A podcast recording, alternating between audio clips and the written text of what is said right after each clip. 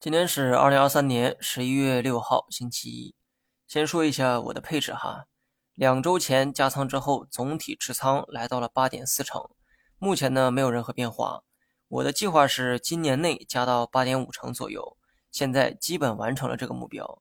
至于还能不能再加一次，那得看市场给不给机会了。持仓方面，继续持有芯片、医疗、新能源和消费。我的持仓中主要以成长股为主哈。这么做的目的就是在赌美元周期拐点出现之后的估值修复。成长股的特点呢，就是波动大，流动性对其估值的影响啊非常明显。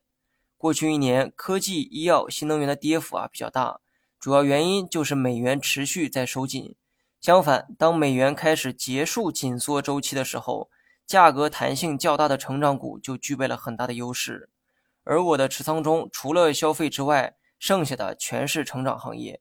芯片反弹了，医药也反弹了，新能源去库存的路啊会长一些，需要你多一点耐心哈。但只要长线逻辑还在，短期的低点只能是机会。老美的加息周期大概率是要结束了，虽然没人敢确定这件事情，但市场都在交易这个预期。以老美的个性，我估计今后还会拿加息吓唬市场，毕竟这是他们惯用的预期管理手段。不过最近老美那边的就业数据啊不太好。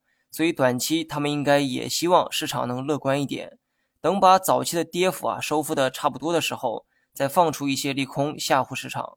不过目前呢才刚刚开始反弹，短期啊可以乐观一点，继续持仓待涨就好。好了，以上全部内容，下期同一时间再见。